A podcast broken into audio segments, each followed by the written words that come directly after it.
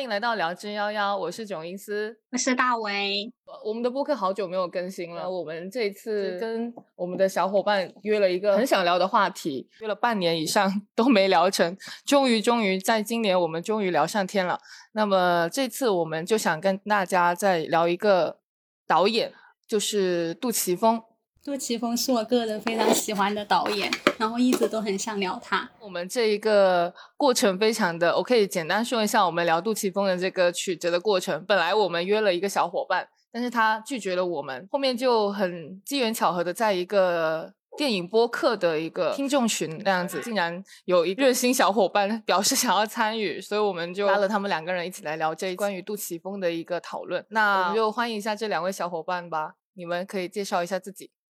呃，大家好，我是小胖。这次的聊天呢，就是也是很特殊的一段这个经历吧。那大家都知道，就是我和 DC 是这个北方人，然后可能就是可以想象一个很奇妙的一个场景，就是说的我和 DC 在家里在穿着这种棉袄，你们俩在那边可能是吹着这个那穿着这个短袖啊，吹着风扇，然后吃着雪糕，对吧？但是我们这边就是现在依然很冷，所以说这个场景我感觉还是挺奇妙的，嗯。还是谢谢两位啊，谢谢大家啊！我现在正在开空调，是吧？但我现在正在穿毛衣哇和短裤。OK，下一个小伙伴，还有一个小伙伴，请介绍一下自己。嗯，大家好，我是 DC，我就是刚才那个周医师说的那个，在群里面和他碰头，然后说想聊一下杜琪峰的电影，因为我跟小胖我们两个是也在录了一个播客节目。然后也一直想找机会聊一下杜琪峰或者是银河印象，这次正好聊之夭夭串一下台，我觉得机会也挺好的。然后希望可以跟大家好好分享一下自己对电影的观感。嗯，好的，欢迎欢迎两位，欢迎两位。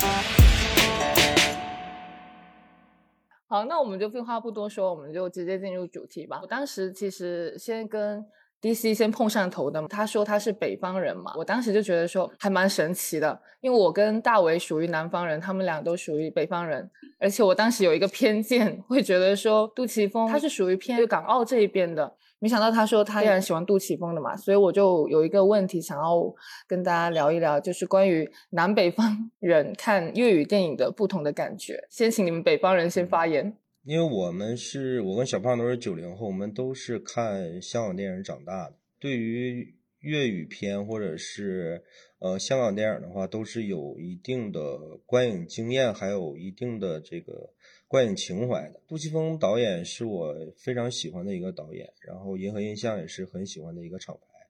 那具体的说，呃，南方人和北方人对于粤语电影的一些观感差异，我觉得可能更多的就是语言语境和呃周遭环境的一个观感上的不同。因为我们毕竟在北方的话，可能听不懂粤语，可能两位聊之夭夭主播，你们可能直接就可以不看字幕，可能直接就听粤语就可以了。但我们是需要看字幕的，包括一些场景的话，可能两位都会相对来说比较熟悉，或者是可能自己本身就去过。但是我们北方人的话，可能就会相对来说，从这个电影拍出来的这个街景啊，或者是城市啊，和北方还是确实很多不一样的地方。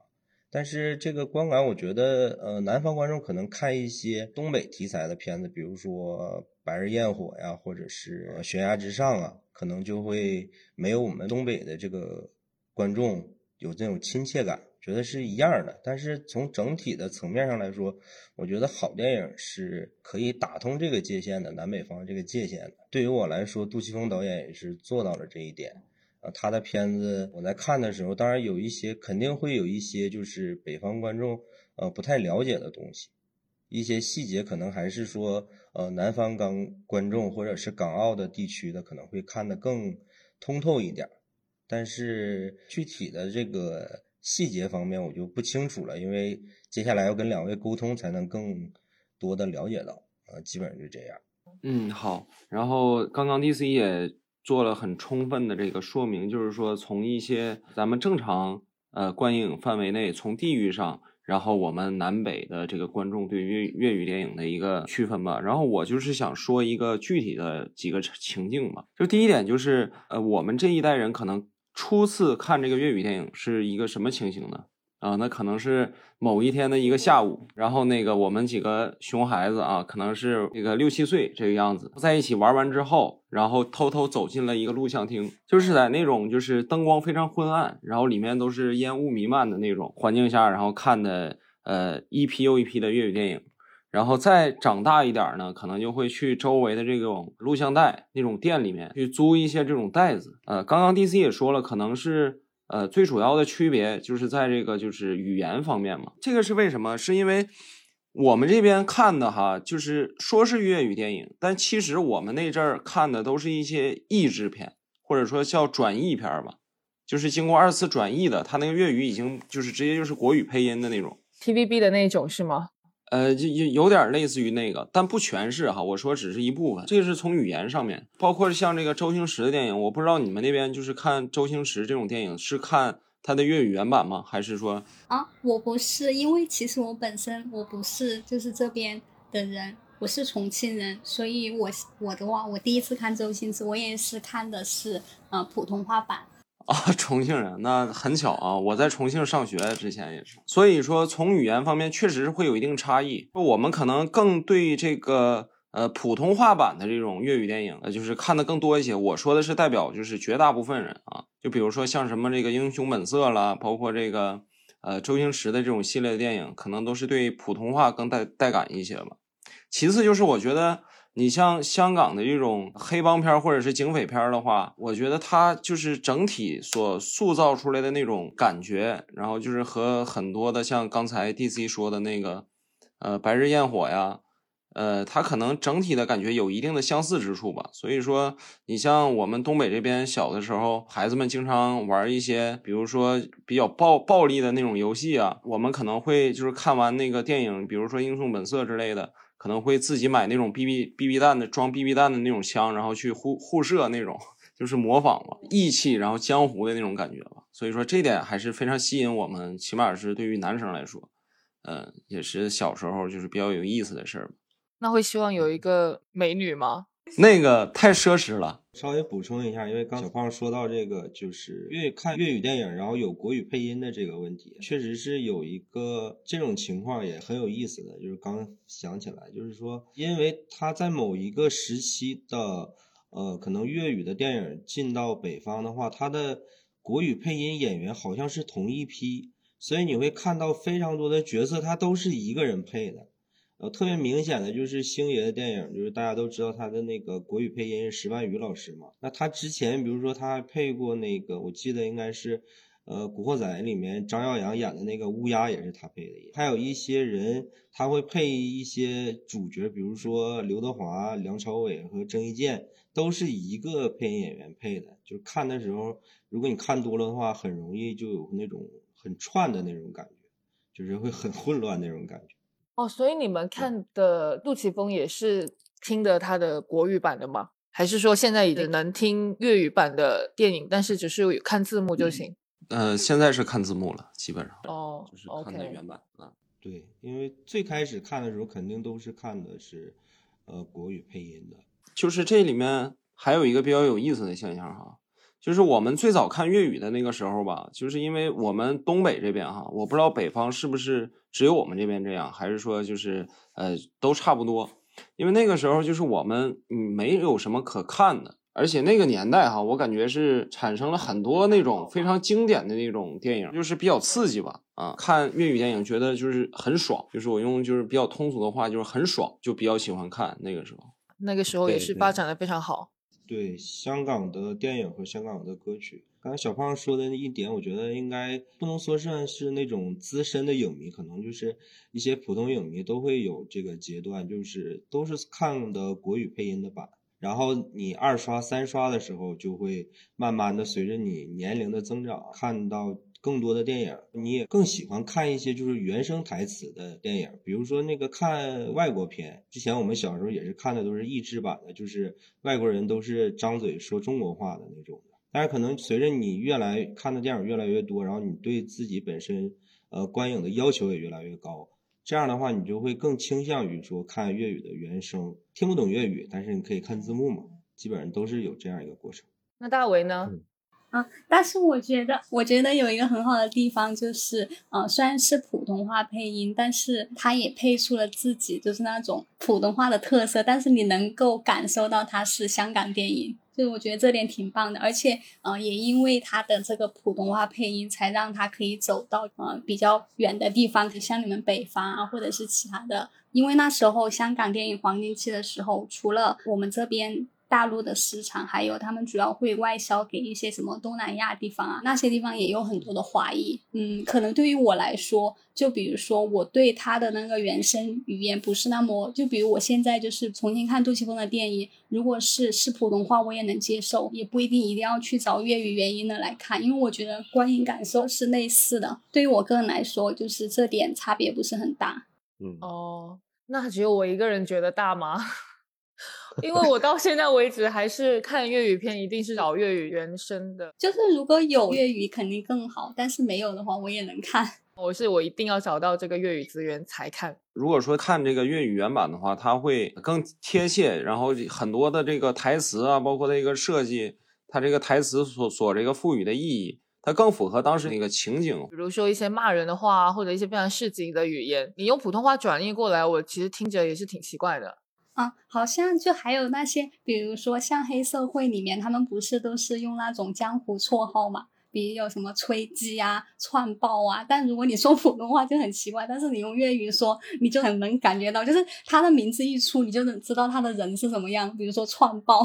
就是这种，嗯嗯嗯。刚刚你说那北方那种看录像带的经历，我觉得还蛮神奇的，就好像看电视剧一样，我就完全没有这种印象。我觉得你们形容的很像，就是去那种影厅看黄片，好像也是这种感觉。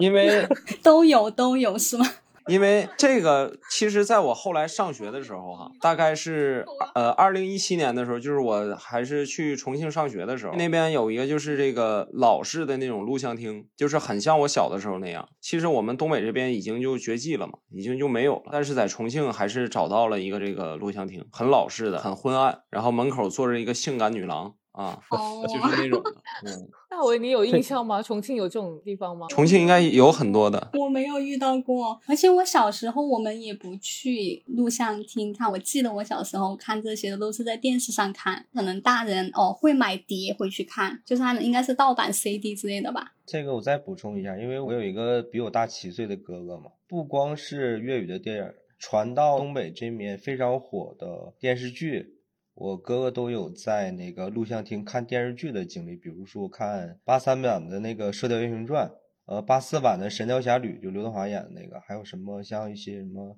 大时代》呀这种剧，我哥都有这种经历。但是我我没有赶上，因为我从我开始看的时候，基本就是呃 VCD 的时代了，就是自己在家看，就没有那个录像厅那种。去录像厅看是按人头收费吗？他是按片子收费。是一部片子，假如说可能是两毛或者是五毛，这部片子，假如说如果说这部片子已经播放到一半了，那有可能给你打个折嘛，可能是一毛或者是三毛，哎，这种。哦，那电视剧怎么收费啊？电视剧应该是一集一收费的吧？啊，那不是很贵？应该是这样。这个其实还有另外一种收费方式，就是看你跟老板的关系嘛。如果你跟老板关系好的话，你对你就免费看嘛。那我当时可能不认识，我还小啊。对，然后具体的收费我还记不住我哥怎么跟我聊的了，但是他有那段的那个经历，我是知道的。其实我还蛮喜欢东北的，大学的时候就有自己跑去东北玩了一个星期。去哪个城市啊？其实我主要是去哈尔滨，还有那个漠河，坐了二十个小时的火车。我觉得这个经历实在不可能再有第二次了。我也一直想去香港走一走，因为所以你们没有来过吗？没有去过，没有，因为一直都在上学，然后上学毕业了以后就工作，好不容易，比如说稍微稳定一点，这个旅行这个东西，对，有的时候需要看机会，然后看时机，一直都没有碰上。但是我一直很想去香港，因为从小看香港电影长大，就是对香港这个城市就有一种特殊的感情，就非常想去一次。会不会有自己的想象？当然会有自己的想象，然后也会看一些，比如说在网上查一些那个旅行的攻略，晚上会有一个专门针对影迷群体的，就会推荐你去一些电影拍摄地的一些地方。有的时候也在想，比如说你会觉得，好像你看《古惑仔》的时候，会觉得陈浩南好厉害，他管的那个铜锣湾那一片区域，但是等到你真的长大了，可能查了一下，好像觉得好像铜锣湾也没有多大，好小的一个地方。香港本来就没有多大，其实如果你们想来的话，最好尽量早一点来，因为我觉得香港在变化。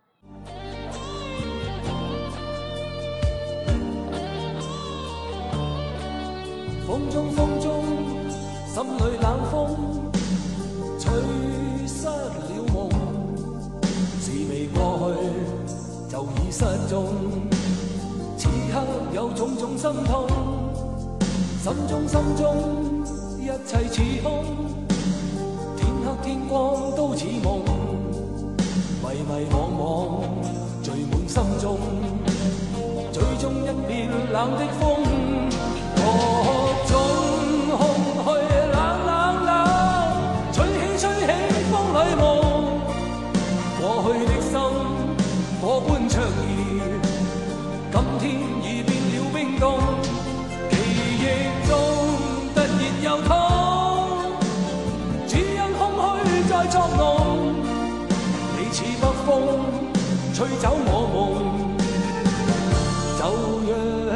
一切随风。那我们就进入下一个话题吧。就是我们刚才聊了很多关于南北方人看粤语的不同感觉，甚至聊了对于北方和香港这两个地方的不同的看法。那么我们就切入我们正式想聊的这个导演杜琪峰吧。你是什么时候第一次关注到这个导演的，或者初印象是什么？最开始看的话，可能就是周星驰的电影，呃，《神死官》或者是《济公》。但是当时对杜琪峰导演没有特别的印象，因为小的时候印象里面这是呃星爷的电影，就跟导演啊几乎没有关系的那种感觉，就是他是周星驰的片子，不会太关注导演。我真正的第一次有印象记住杜琪峰这三个字，就是因为看了《暗战》。当时因为我们在北方，那个我小的时候租 VCD 看的话，刘德华主演的片子就是是很热的。出现这个 DVD 盘，你要先跟租赁的那个老板要先沟通，要先约好有刘德华的片子过来，他会第一时间租给你。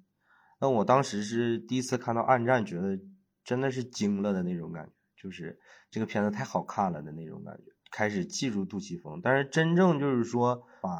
杜琪峰作为一个很喜欢的导演，然后开始按时间线开始看他所有电影的话，开始就是因为 PTU。我觉得那个片子拍得非常好，从看 PTO 开始，陆续的开始看一些杜琪峰导演的片子，然后看完杜琪峰导演以后，开始看银河的片子，基本上就是这样一个。大概时间点的话，应该是我上高中，那还蛮早的。嗯，我是因为我看杜琪峰完全是因为 DC 啊，因为之前呃我就是对香港电影说实话就是也不是。特别感冒那种，可能看了很多杜琪峰，我当时我知道，但是可能看也就两三部吧，就看那个大事件啊，看过像刚才说的这个暗战，就应该也就是看过这两部。然后后来这个 DC 说这个最喜欢杜琪峰，我后来就又补了一点，也就是近两年的事儿吧。因为之前看那么多电影，就是每次都租袋子看嘛，或者租碟看，也不知道哪个是导演，哪个是演员，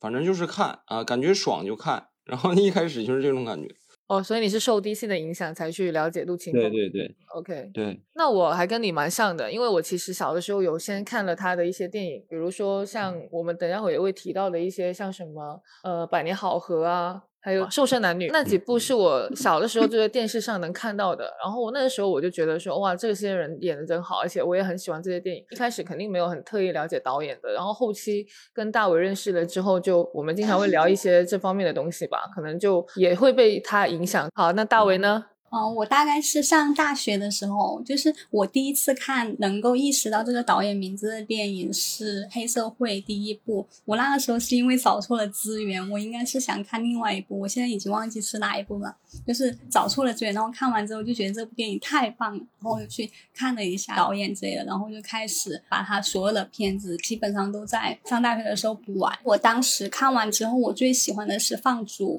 但是后面就是随着不知道是不是年龄增长，等后面毕业之后，偶尔也会看到他的片子啊。有一年重看了 PTU，那时候是在家里跟家里人一起看的，哇，就觉得 PTU 简直太好了，然后就大概是这么一个过程。那大伟跟我有同感，第一次看 PTU 的时候，觉得惊为天人的那种感觉。啊！但是我不是第一次，我是第一次看的时候，我没有觉得它好。我是后面就是大学毕业之后，我之前看是觉得放逐很好，后面就再看的话，我就觉得是 PTU 好。所以阅历的关系，你成长了。但放逐也很好。好，那我们来聊一下你们，因为我们这次的流程大概是每个人选择五部关于杜琪峰最好的五部电影嘛，呃，不一定是最好，可能最喜欢吧。为什么变成五部呢？我们上一次聊韩国电影，真的要把自己聊死，害怕，太。不容易了，以后聊电影，每个人就只选五部就 OK 了，也不要把自己逼太紧。那么这次我们就是每个人选了五部最喜欢的杜琪峰的电影来聊一聊。那么你们为什么会选择这五部呢？好，那我选了是《真心英雄》、《PTU》、《龙凤斗》、《大只佬》和《柔道龙虎榜》。我当时在选的时候，第一是兼具了一下我个人对于杜琪峰导演的一个创作思路的一个分析，但是不一定准确啊，只是我个人觉得，我挑的像《真心英雄》，我觉得就是杜导拍的双雄戏当中最好看的一部片子。PTU 呢，是他，我觉得他在各个方面都达到了一个很平衡、很接近于完美的一个片子。龙凤斗的话就是爱情片，大只佬的话就是我觉得他在深度上面的挖掘。是非常优秀的一个片，柔道呢是我个人看了大概三四遍才终于看完的一个片子，前几次的观感都非常差，我觉得这个片子好难看的那种感觉。然后当我终于看完的时候，我还记得那个下午连刷了两遍，对这个片子印象比较深，也是我很推荐的一个片子。看了一些杜导的采访，他自己本身也非常喜欢这个片子。其他的像一些他比较有名的一些片子，比如说《枪火》啊、《放逐》啊这种的，我觉得你们肯定会选。然后《神探》啊这种，所以我就为了不跟你们撞这种，所以我就没有选，都非常喜欢。有一个花边，就是放逐是我们四个人中最多人选的一部，三个人中选的这一部。我其实很想选神探，但是小胖选了，后面就换成了文雀。哦，文雀也很棒，我也想选文雀。就是我们尽量让自己不要跟其他小伙伴撞片，呃，其实也是在增加大家的阅片吧，感觉就是要给大家 增加难度。好，那小胖呢？呃，我就不以这个从一到五顺序排了，呃，可能就是 PTU 黑社会，呃，枪火放逐，然后还有柔道吧。就是这五部吧，然后我觉得这五部是怎么是从这个所有的就是不管是香港导演还是内地导演，就是从他们所有的导演习惯来说，就是这五部是分别和他们就是一些常规的手法有区隔，而且拍的就是个人感觉就是比较浪漫的那种，拍的就是哎呀很有意思，就是 就怎么说我也不太好说那种感觉，反正就是等之后咱们如果说再详细聊的话，然后可以再去聊了。嗯，OK，为什么你说的跟你你的片单不一样？对，没有 PTO 跟柔道，是阿郎的故事和神探嘛？啊，那是因为我之前没看嘛。哦哦，这样子。啊，那大为呢？我选这五部，其实我很难选，因为我发现除了选这五部，还有很多其他的我很喜欢，没有选进去。感谢你这一次没有给我们并列的片单。我选这五部，其实也可以看得出来，是我会比较注重，就是那些形式，就是大过他所表现的内容。然后这几部对于我来说是杜琪峰他很自由的片子。然后像他自己所说的，嗯，因为他把《枪火》、《PTU》、《大世界》放作文雀这几部片子，他都说是他自己的习作，就是一个很练习、很轻松、很随意的片子。然后《百年好合》这一个是我也是分类型，就是选了一个他的爱情片进来。然后这部片子是我觉得他爱情片里面最好的一部，所以就选了这部。嗯嗯，那我的话，我就一方面是因为已经有一些片被大家选了，所以就只能从没有被选的那些片里面再找。我也是有选了一些，我觉得是。例如我选文雀，我是觉得说这部片非常的轻松。我左眼见到鬼是我当时看，我其实看他的爱情片不是特别多，后面因为在补片的过程中才觉得，哦，原来他拍爱情片也很妙。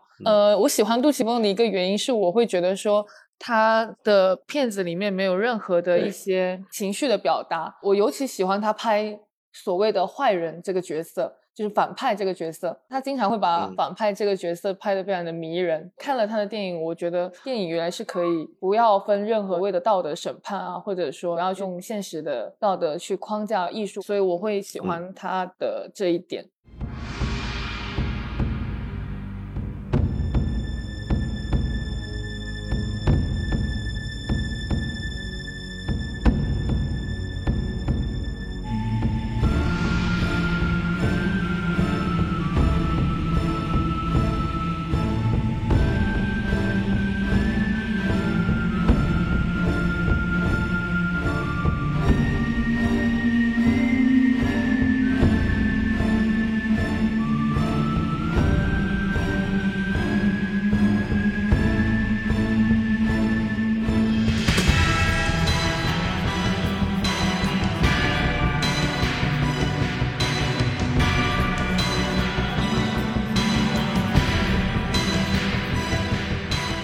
我们接下来就来大规模了，每一部来讲一讲吧。我们就先聊那个《真心英雄》吧，因为我觉得我第一次看这个片子的时候就非常喜欢。就我个人认为，他对于杜琪峰导演是非常重要的一个片子。如果没有这部片子的话，他可能拍《暗战》的时候就不会拍的那么好。我觉得他拍《暗战》的时候，就会把《真心英雄》两个男主角的那种感觉，他的浪漫化稍微降一点。然后加一点娱乐性的东西，就是暗战给我的就是这种感觉，但是我还是喜欢更过火一点的东西，就是在某种程度上，它会更过一点，就是不要那么平衡，不要那么收，也不要那么有娱乐性。双雄戏来说，我觉得杜导的这部《真心英雄》是我最喜欢的，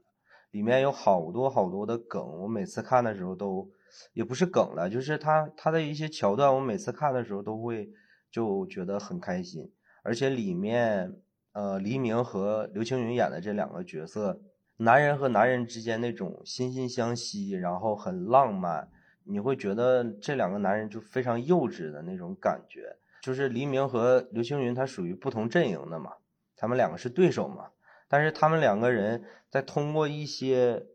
呃，情节铺垫上来说，你会觉得这两个人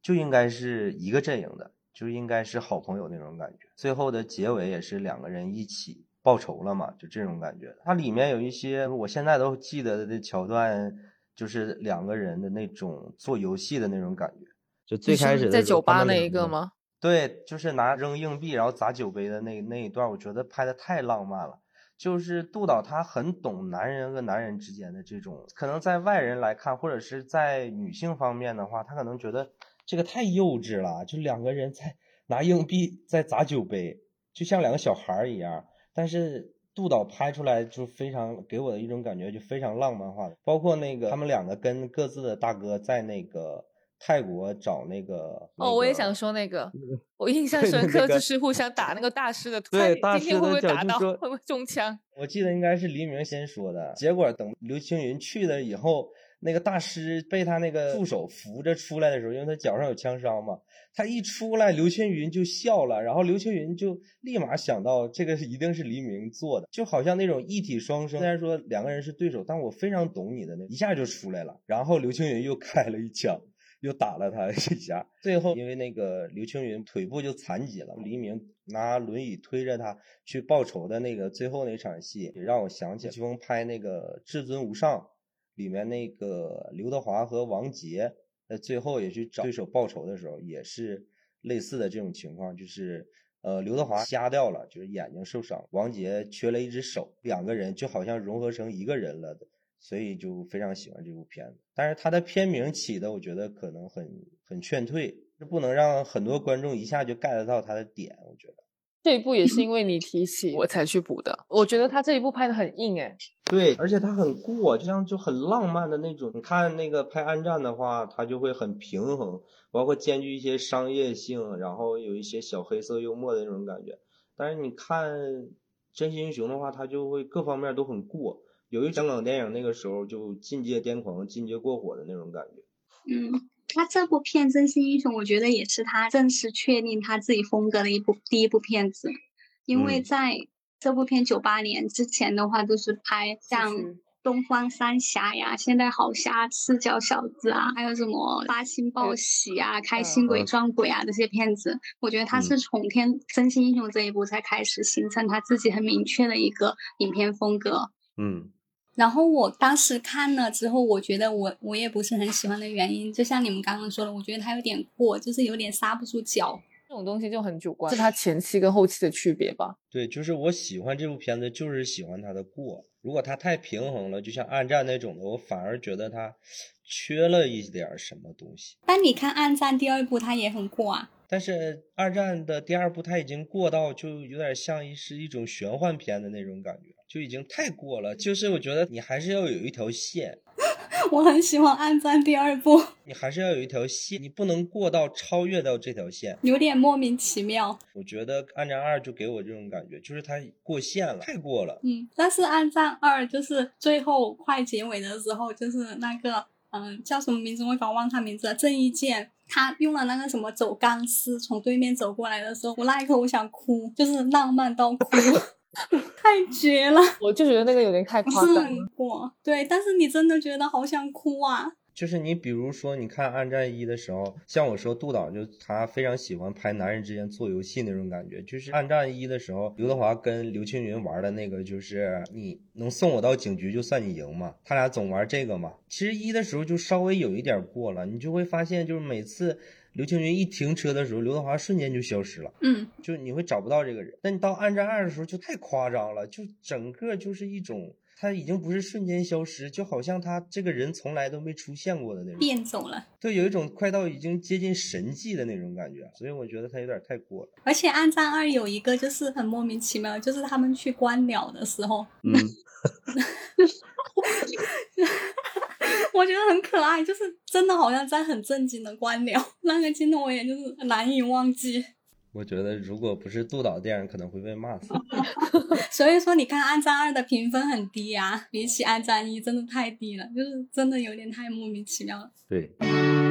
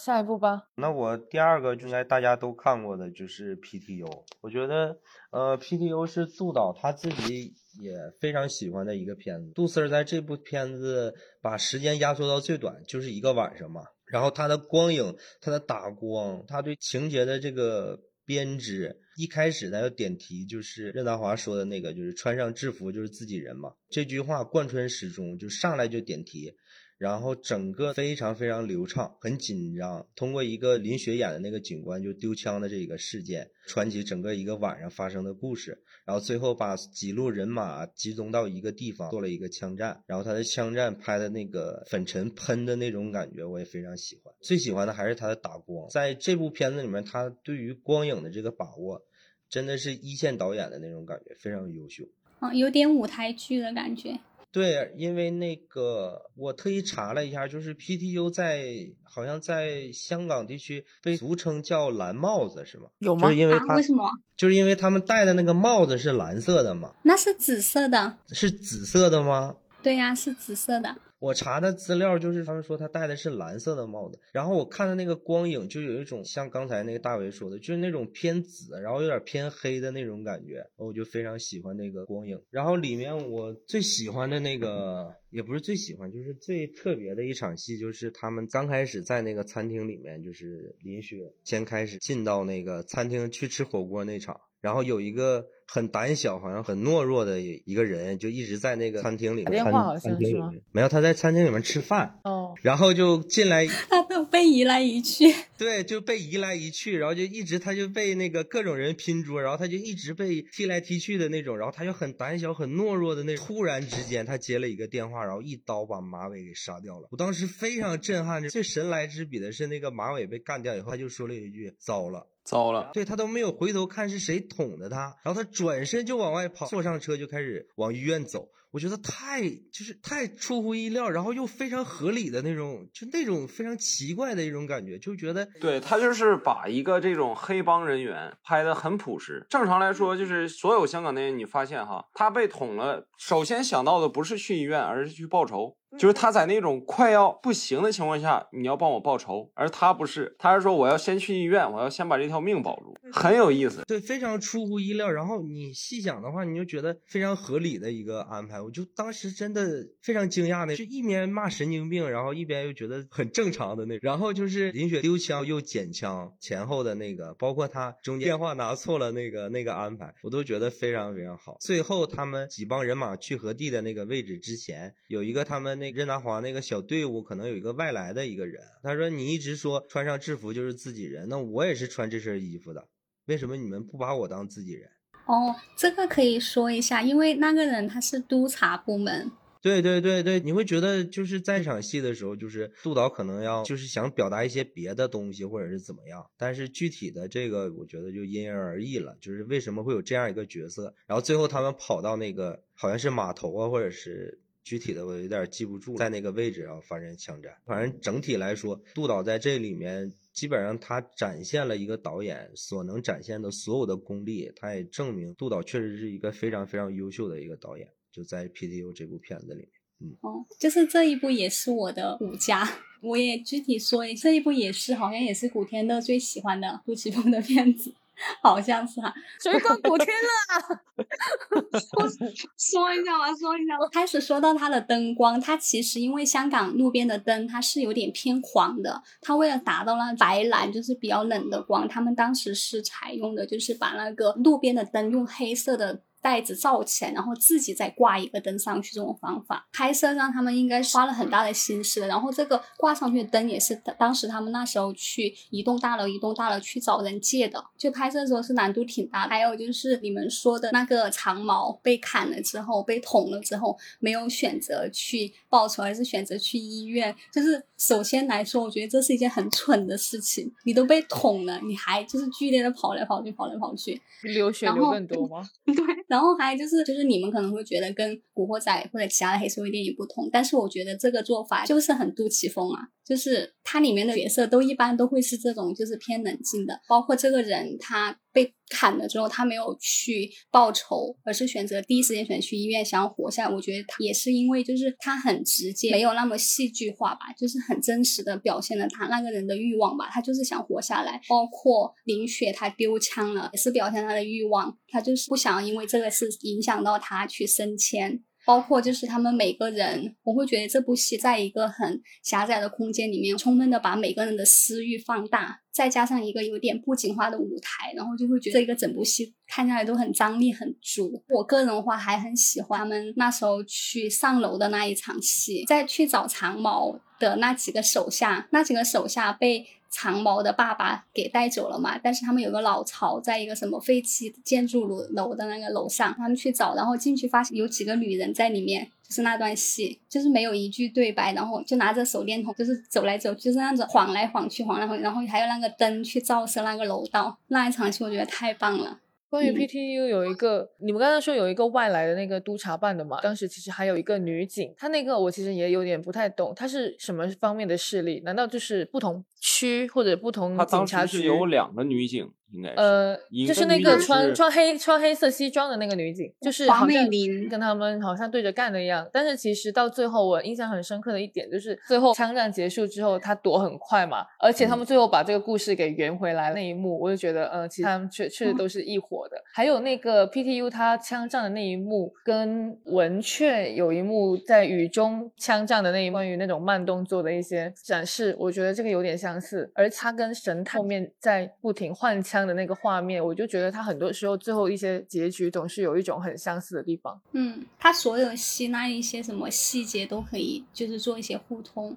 然后我觉得九英是说那个女警官好像是应该是属于另外一个部门，但是官职应该会比他们大一点。经常好像有点想要揪他们一些做的不对的地方。有一幕他们不是一起在那个茶餐厅啊，然后那个黄美玲演的那个，就是想要来找一些什么，然后那个画面也是全程没有什么对白的一个场景，我觉得那一个也是做的很好。嗯，其实我不知道这么说对不对，我觉得他有一点像是那种对对私欲的肯定，就是黄美玲那个警官，他不是一直就前面就是相比于他们为了去丢枪做一些好像不是那么合规矩的事，他整个人显得很正义，但是到最后他发现他在面对生死的时候，他也畏惧了，他也很怕，而且为了就是写好这个报告，他甚至去去假开枪，然后他可能就理解他们就是那种私欲的感觉，而且他最包括突然遇到那几个人应该是什么抢了钱的，或者是抢了银行的那些大的匪徒吧，就是很很杜琪峰啊，就是突然来一个就是很巧合的事情，对，然后那个小孩骑着车走来走去，我也觉得很搞笑，就感觉好像是很严肃的氛围，然后里面又有一点很轻松的东西在里面。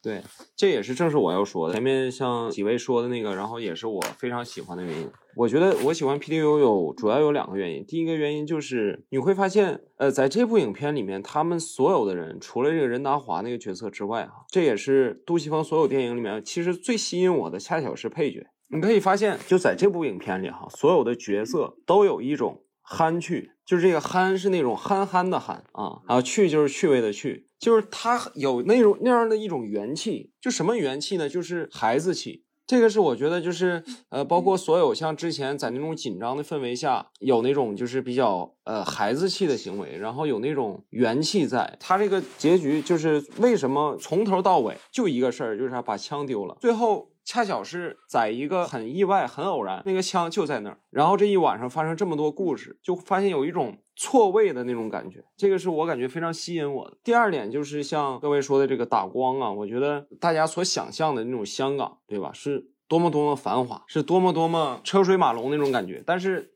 恰巧是在夜晚发生了这么一件事儿，你可以看到那个孩子，你可以看到街边馆子里面吃面的那些人，可以看到这个就是非常冷的那种点式的那种灯光，而不是咱们所看到那种有很多霓虹的那种灯，而是那种点状的，像小镇一样的那种灯，在夜晚然后打这种枪，帮忙怎么怎么弄这些事儿，你会看到晚上他们在吃宵夜，很市井，就是把这种咱们所想象的东西给解构了。它其实是一个很市井的一个图景，给人的感觉就是什么呢？就是我觉得枪战或者警匪片发生在夜晚，而且人很少，就是那种三三两两的行人嘛，在夜晚的这种香港，然后就。发生这么一个故事，我就感觉很浪漫，很有那种元气的那种感觉，很安静，很冷。这个就是我就是说一下我这个个人的这样一种观感。然后这是我非常喜欢这部片子的那种原因。补充一个点，就是我觉得 PTU 还有像是哦放逐也是啊，就我感觉就是放逐枪火。哦、嗯对，我觉得所有的故事好像像只有他们这个镜头里面只有他们，对，我其实嗯看不到别人，我就嗯觉得只有他这一段故事的出现。就是很有一种秩序感，或者说像那种简洁的那种美感吧，很立体，就是很有形状感，就像那种什么感觉呢？呃，白刀子进，红刀子出，就是你发现他捅那个马尾的时候，哈，就是很自然，没有那么太戏剧化的东西，就是叭捅进去了。假如说一个人把另外一个人给捅了。他可能是受上级的指使或者怎么样，但是他当时那种心境是什么？空白的，就是捅了。然后那个马尾也是，就是他被捅了之后，他就是去医院或者是怎么怎么样，就是很憨啊。就是像咱们说的，如果说是聪明的人，肯定会在原地去等待拨打幺二零啊，或者是在那儿先自己先止血什么的。他就是那种很孩子的那种想法。但是我这个可能是还是表达不好那种感觉啊。但是我就说这个意思。关于那个 PDO，我再最后补充两个小点。第一个是他们最后那个八人枪战那个位置后面有一个巨大的朱茵的一个内衣广告的一个广告牌，就是当时杜导把之前的广告牌撤掉了，特意换成朱茵的那个，换了一个好看的美女。我还以为他喜欢朱茵。这个这个是有这个幕后花絮的。第二个点是，可能是周杰伦的粉丝会发现的一个点，因为他们最后那个在事件发生了以后，他们会做一个笔录嘛，就是记录一下今天发生什么事儿嘛。他们说今天这个故事发生的时间点是两千年某月某日的一个一个事件。但是这个电影在一个多小时的时候出现了一个周杰伦《八度空间》专辑的一个墙体的广告，那张专辑是两千零二年的专辑，所以算是一个小的穿帮吧。可能不是周杰伦的粉丝也不会注意到这一点。厉害厉害，厉害厉害！哦，就是你们说他对空间的运用，就觉得说在晚上拍这种戏，还有他所呈现的画面很简洁。其实这也是在有限条件下做出来的一种很人为的一个创造性的非常好的举动吧。因为像香港白天人很多，地方又很小，如果你是选择白天去拍的话，势必会显得很紧逼。所以说他们就会在晚上拍，这样子的话就会拍摄起来也比较方便，而且就是他们那边对拍电影的要求也很高，就比如说你要去拍电影要去设入账，然后可可能会影响到居民的生活。可能会引起投诉或怎么样，然后这些他们都是需要去提前申请的，所以说就是选择在晚上拍，就是就比较省事儿。还有就是他杜琪峰对画面，他不是很喜欢所有人就是站位嘛，站位，嗯就是站位对大家站在一起。这个好像就是采访里面也有说，他说是因为想要一个画面对尽量展现多一点人。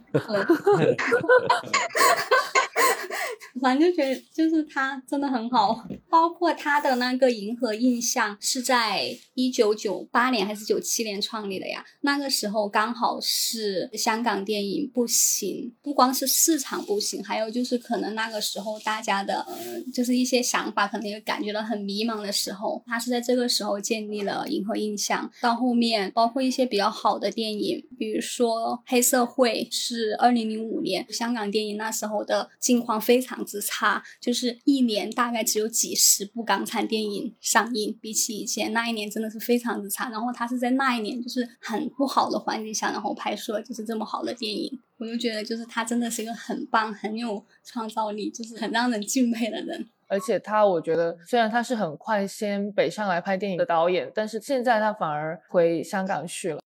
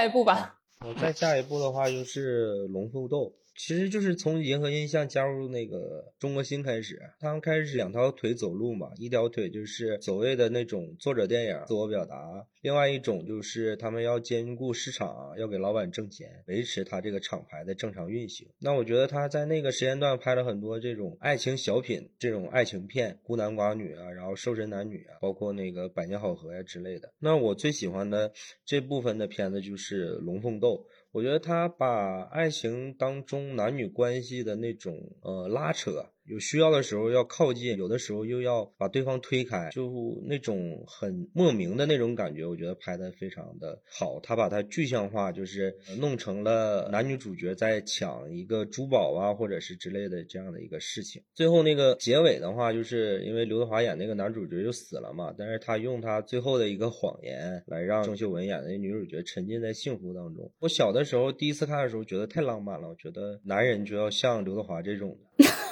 我一看这不是天下无贼吗？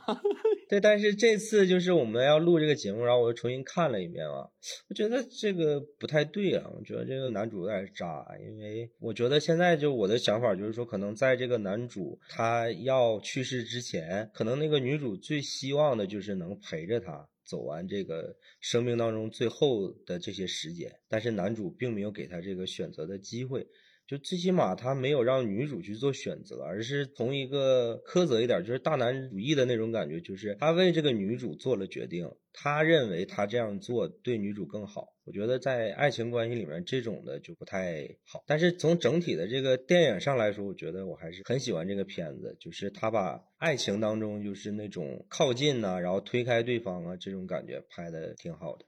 哎，那我这里就可以引进一下，因为我选了那个我左眼见到鬼嘛，其实跟龙凤斗有一点点类似的一些设置，就比如说你刚刚说的那个男主为他做了这个决定，这个点，龙凤斗是刘德华帮郑秀文做的这个决定，就是他想把他最好的那一面留在他的心目中，不要给他看他后来生病的那些画面嘛。那在我左眼见到鬼里面，其实刘青云演的那个角色，他其实是个爱情片，但是到最后会发现他原来是个悬疑片。你也能够发现他其实也是在帮他做这个选择，他希望他好好的活下去，忘了他，重新开始一段新的感情，那都是他帮他做的。但是你看到我左眼见到鬼的时候，那后面那个真相的时候，你会觉得哇，感动到真的有点想流泪。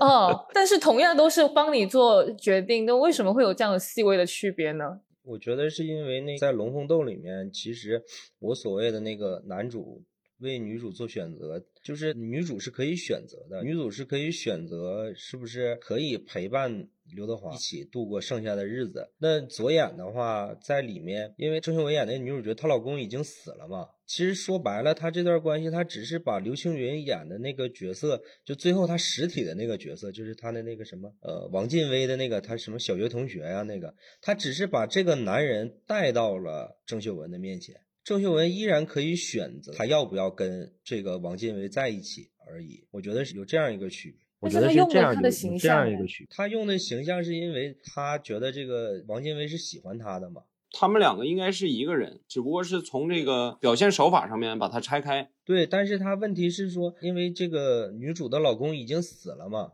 那他能做的就是很有限的一些东西。只是说，从他的角度上来讲，我希望你接下来过得好一点，所以我引荐了一个人来到你面前。从男主的角度来讲，已经结束了。那我希望你在将来会有更多的故事发生。龙凤斗的话，就是呃，男主挂了就挂了，他不管说女主在将来的某一天，他发现了这个事儿以后，这个女主会在未来的很多日子里面可能会后悔啊，或者很痛苦啊。他没有，我觉得应该是有这样一些差别。但是我相对来说，我还是很。喜欢左眼的那种感觉，可是你都没有选他。但其实你们有没有发现，杜琪峰他讲述男女感情的时候，就还是有点像在描述兄弟情的感觉。就比如说《龙凤斗》，你会觉得说他不管女主自己的选择什么，我会感觉有一种就是兄弟就一起要干嘛，就是那种感觉，就 是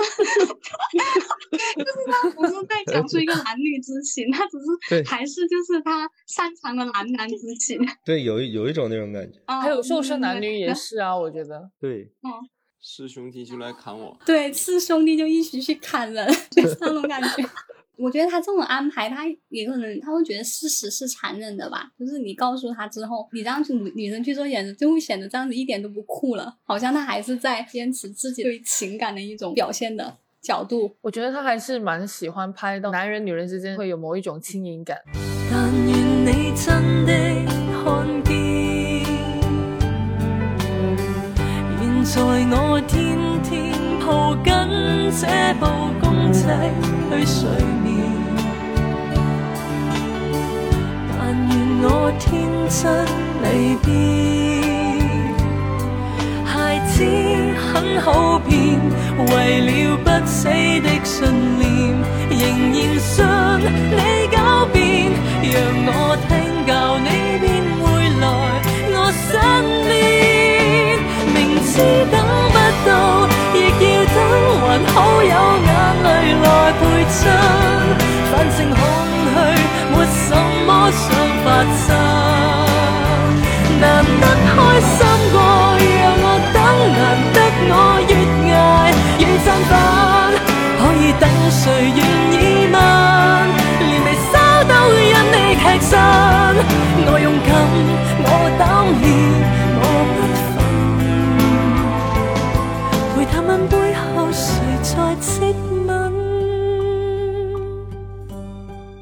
顺便把《百年好合》说了吧。《百年好合》我为什么会觉得很喜欢？我会觉得它跟它其他的片子不一样。其他的爱情就是比如说《龙凤斗》或者我左眼见到鬼，然后里面还有那种觉得说好像是有那种很真挚、很长久的感情，就是感天动地的感情。但是在《百年好合》里面，我觉得它是表达的东西是很残忍的。他会觉得说，你们有看这个吗？嗯，看了小很小的时候就看过了。很小。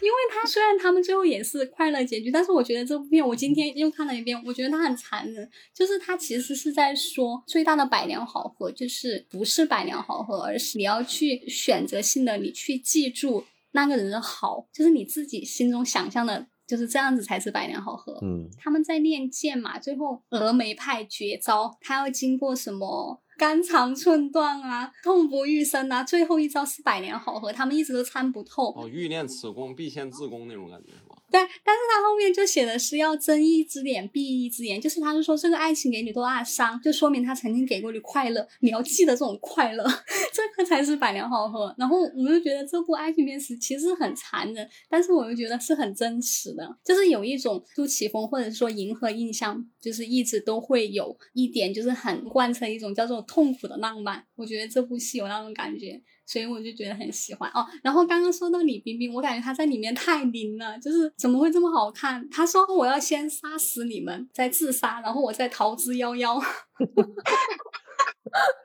而且我看了一下编剧，这部剧算是编剧很多的一个电影了。我就感觉好像可能大家是每个人都有出出一点力，对，是很杂、很无厘头、很可爱又很搞笑，但是他骨子里又是很残忍、很痛苦的。所以我觉得这部爱情片挺好的。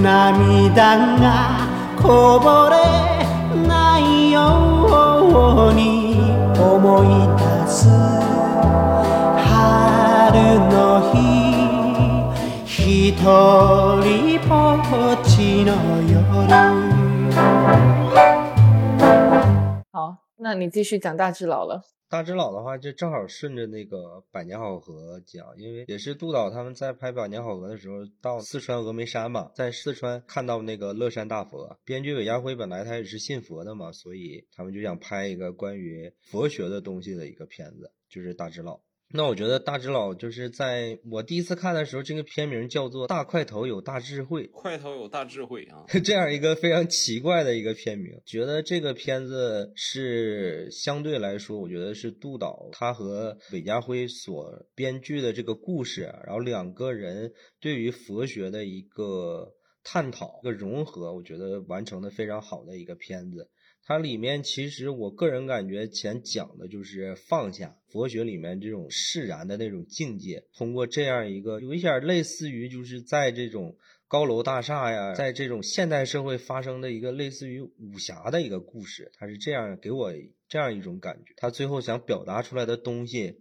我也能 get 到他那个点，就是他对于佛学的这种领悟也好，或者是作为编剧来说，韦家辉导演他个人对于佛教的一些看法都在这个片子里面，但是他又做了一个稍微的有一些变化的东西，比如说我第一次看这个片子的时候，一直以为是这种。因果循环的这种，就是前世今生的这种报应啊，这种感觉。但是他其实想表达的就是说，跟你的前世没有关系，是因果的那种关系。有这种稍微转化了一下，还是比较新鲜的这种感觉。整体上来说，这样一个故事在包装这种佛学的这种思想上，我觉得肯定会有观众就不太喜欢这种片子，觉得可能有点太装了，或者是怎么样。但是我个人就是很喜欢这个片子。我本来也要选他的，我也蛮喜欢的。但我觉得你刚刚说的那个前世因果，我一开始看也会陷入这种迷惑。我觉得他其实一开始也有给我们引导这方面的思考吧，因为我记得他有一个画面是说什么虫子还是蚂蚁救了他，后期不是有个女人莫名其妙的一个女人就是会帮他吗？说那个女人是曾经，他那个表达应该也算是前世嘛，就给了他喝水还是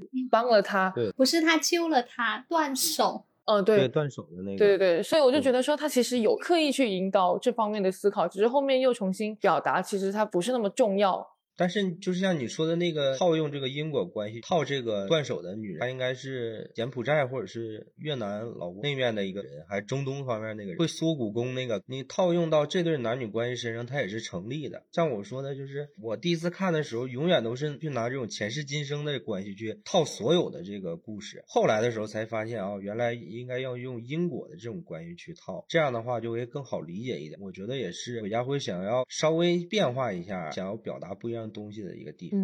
还有女主张柏芝演那个角色，其嗯实也是啊，就是如果你要嗯套什么前世，那也其实不是那么准啊。然后这一部有一个非常令我觉得很有阴影的一个点，就是那个那个断头吗？啊，那个我现在想想我都有点害怕，而且我现在还一个 人在家里。我也觉得很害怕。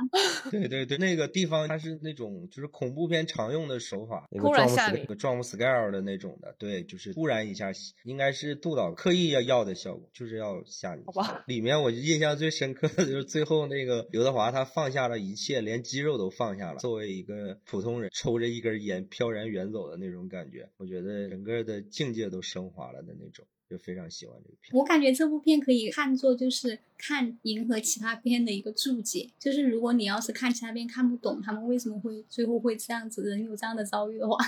就来看一下这部片，就感觉人算不如天算。不 如放下。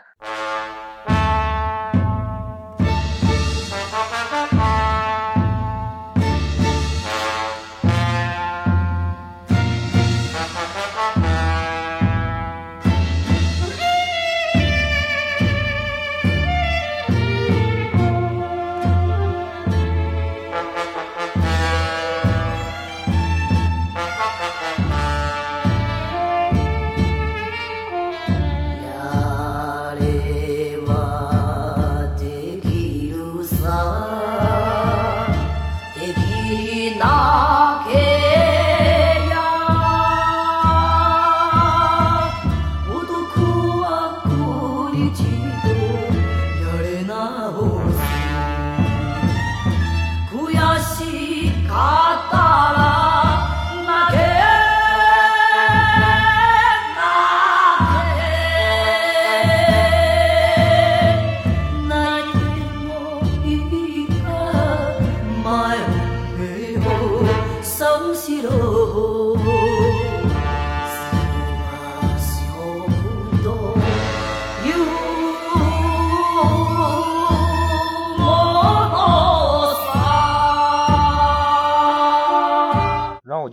说完吧，就是最后一个柔道龙虎龙虎榜，我刚才也说了，就是我那个时候就已经开始系统性的看杜琪峰导演的所有片子。当看到这部片子的时候，我觉得这个阵容也挺好的，郭富城、古天乐还有应采儿，我觉得这个片子肯定应该挺精彩。柔道龙虎榜看的时候会想，是不是柔道两个高手要对决呀的那种，或者是比赛性质的那种感觉。结果就是这个预期就会导致我看的时候很难看进去，就一直在想怎么不打呀，怎么也不斗呀。就一直在莫名其妙的就弄这个事情，然后你说励志吧，他也不励志，就全篇都基本上过了一大半了，然后古天乐还是那个死样子，就是一副那种烂泥扶不上墙的那种感觉，就觉得这个片子太难受了看的。等到我也是一次看那个杜导的采访，他觉得他自己拍的最好的一部片子就是《柔道》嘛，我又静下心来好好的去看了一下这个片子，看到最后真的是热泪盈眶。最后古天乐终于鼓起勇气找各个那个柔道名家，就说我想跟给你打一场。最开始的时候他眼睛要失明了嘛，所以他就放弃了他的柔道的这个天赋嘛，就不玩柔道了嘛。后来他终于振作起来，然后这个时候大家可能觉得这是一个非常光明的一个励志的一个结尾的时候，古天乐这个角色终于站起来的时候，他终于又重新练起柔道的时候，他眼睛就失明了，这样一个处理。但是我还是觉得非常非常感动，也非常非常励志。就是当你明知道你可能要失去光明的时候，男人嘛，你真正就是强大的话，你就要自己去站起来，哪怕明天可能你就失明了，但是你今天也要站起来的那种。我每次看这种结尾都绷不住，我就非常喜欢这种结尾，就是他每次去找一个柔道名家去挑战，一个接一个，一个接一个的，有点类似于《死亡诗社》里面所有学生一个接一个的站在桌子上面，放牛班的春天就是一个一个学生扔纸飞机。美丽心灵》里面那些教授每人交出他自己的钢笔，然后辩护人里面每个律师站起来报自己名字的那种，我感觉他们都是类似的这种结尾，我就非常喜欢这种结尾，非常非常喜欢。也从这个柔道里面也学到了很，我就觉得杜导非常温柔，然后也非常任性，不顾市场反应，他就是想拍这样一个片子，他就拍了。里面有一幕我很喜欢，就是他们三个人像叠罗汉一样捡气球的那个画面。对对对，对，嗯那个是我觉得太浪漫了。但我很喜欢捡钱那个画面哎，他们奔跑捡钱那里，对捡钱那个也很好。而且应采不停的跑，那个画面也非常嗯美。嗯，正好我一起说了吧，就是像柔道这里面，我觉得我非常喜欢的就是那个古天乐，人可能有一段时间就是还是处于那种状态吧。怎么说呢？他最后振作是我记不清了，可能是是不是因为那个傻子啊。我感觉是因为他的那个师傅去世了，去世，就是有一点点松动，但是最后他决定再继续把那个道馆给振作起来，是因为那个傻子好像是经常就发那个就是传单说到这儿，我就想到，就是说呢，其实整个电影里唯一一个有那种执念，我一定要怎么怎么样，我每天也不怎么说话，因为那个傻子他台词很少，他只有一句啊，我是谁谁，你是谁，然后怎么的，就是握手，就是只有一个很单调的台词。但会发现，就是越是这样的人，他越有一种执念嘛，他就是想让一个人变得更好或者怎么样，他不会用言语去表达，他就是用行动。去证明他的那种直接，他的那种坚持吧，这点就挺吸引我的。就是这部戏它应该是二零零三年时候拍的，二零零三、零三、零四年的时候嘛，那个时候是有非典的时候，所以我觉得他就是想拍这部戏去鼓舞大家吧。我我不知道，我感觉哈有一种那种感觉，因为我总觉得他拍啥的话，他其实是一个很能感受到他拍的电影都跟当下的社会是有很强的关联在的。嗯，我要说一句很土的话，他其实很有社会观察跟责任感，好土。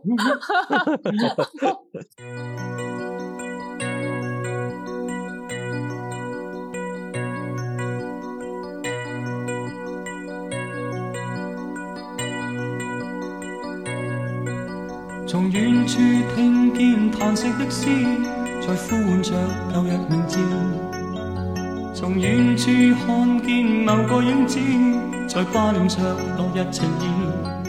揮不去，亦不必離亂水，力掩飾當中傷心的故事。思憶中彷彿早已失去昨天的愛，孤單一生又再開始。尘世裏摯愛沒法相依，就算活着亦無意義。人遠去破碎是他的心，静悄地在滴着情淚，吹不散空虛是誰後悔？但急風早吹乾他的眼淚，心非碎，今天雖再相見，但往日情隨着落日而消失去。哭一灑淚，洗不去當天忘情的罪，擁抱着兒子，又再想起悲痛心事，空虛失落，倾出我一生情和意。撕破的前事，也许修补恐怕不易。